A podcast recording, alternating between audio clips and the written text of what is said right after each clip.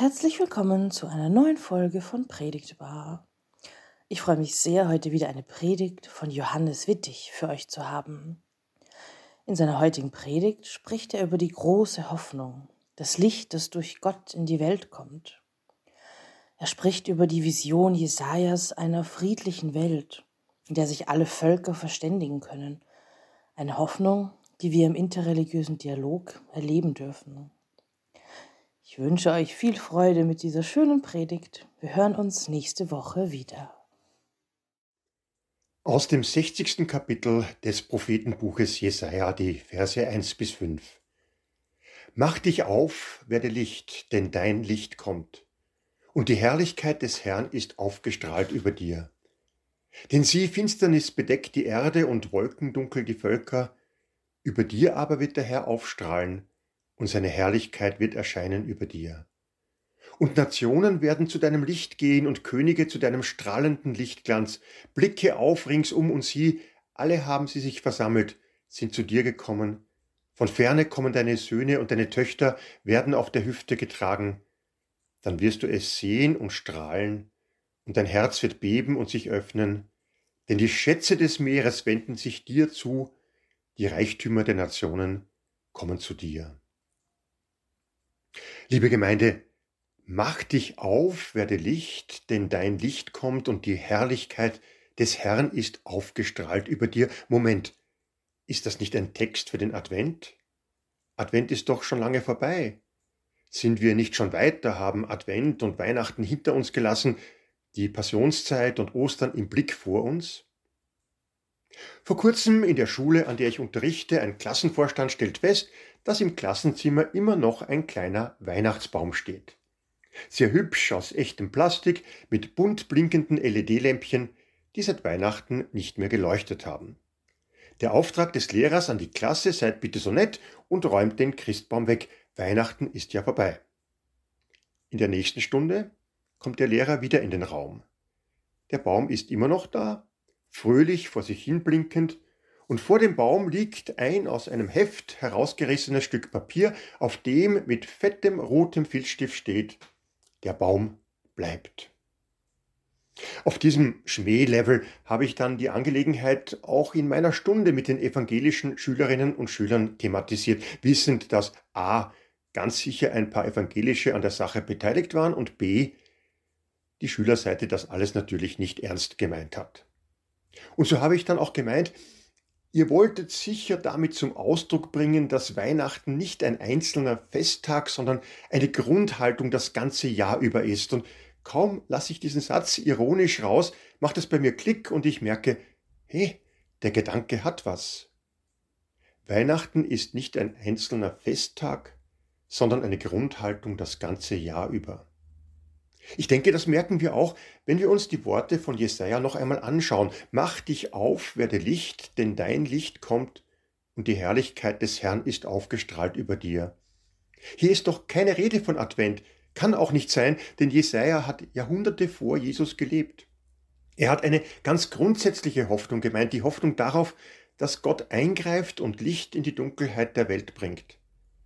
Mit Jesus hat das für den jüdischen oder israelitischen Propheten Jesaja genau nichts zu tun, schon gar nicht mit Kerzen an Adventkranz oder mit einem Weihnachtsbaum. Es geht Jesaja um eine grundlegende Hoffnung, die die ganze finstere Welt, ja jeder Mensch auf ihr hat. Es möge hell werden. Natürlich schwingt bei Jesaja immer wieder auch die Hoffnung auf einen Messias Gottes mit.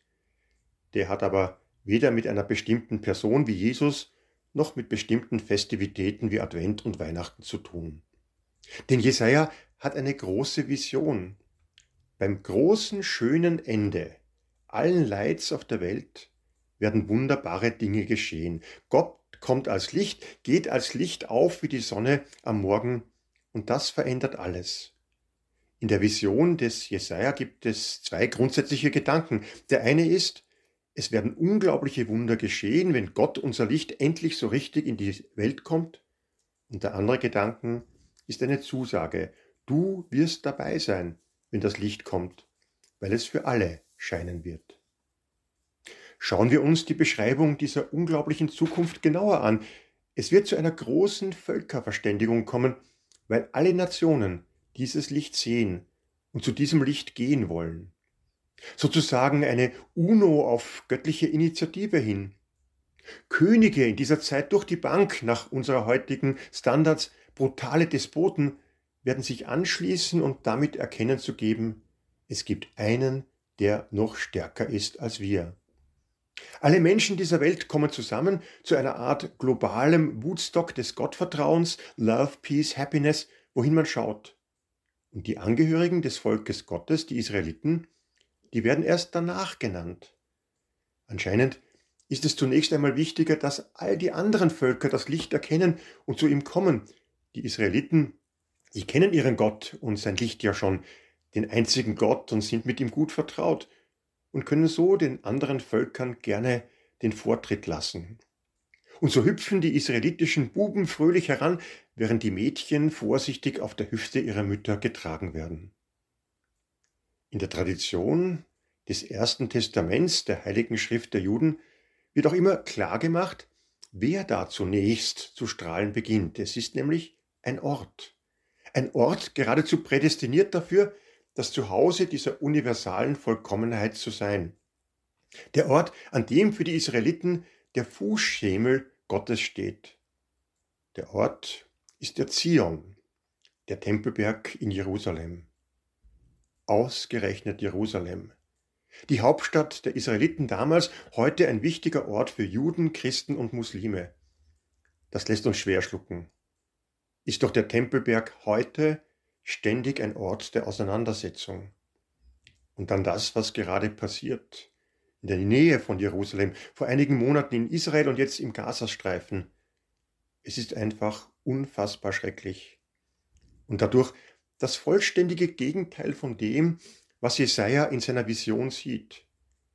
Keine Spur von Völkerverständigung, sondern Hass, Gewalt, Eskalation, unglaubliche Brutalität und dadurch unglaubliches Leid. Wenn die Vision des Jesaja eine ist, die von Weihnachten losgelöst uns das ganze Jahr begleiten soll, dann schafft sie es offensichtlich ganz und gar nicht, sich durchzusetzen. Mehr, es scheint, als ob Gott nicht in der Lage wäre, sich durchzusetzen. Wenn Gott einmal den Zionsberg erstrahlen lässt, so heißt es dann, wird dieser durch Gottes Willen ein Ort des Friedens und der Versöhnung. Er könnte es heute schon sein, der Zionsberg. Und es könnte heute schon viele Filialen des Zionsberges auf der Welt geben, also Orte, wo Menschen friedlich zusammengeführt werden, zunächst Juden, Christen und Muslime, aber dann auch viel weiter gedacht, ein Ort, wo Menschen aller Religionen mit Menschen auch der verschiedensten Weltanschauungen und Ideologien zusammenkommen. Ein bisschen ist für mich so ein Zionsberg-Feeling zu erleben, wenn wir hier im 10. Bezirk zum interreligiösen Dialog zusammenkommen, besonders wenn wir uns jeweils im November des Jahres an einem einst wichtigen spirituellen Ort für Jüdinnen und Juden treffen, mit einem Rabbi oder einem Kantor, mit Imamen und Pfarrern, nämlich am Ort der in den Novemberpogromen von den Nationalsozialisten zerstörten Humboldt-Synagoge.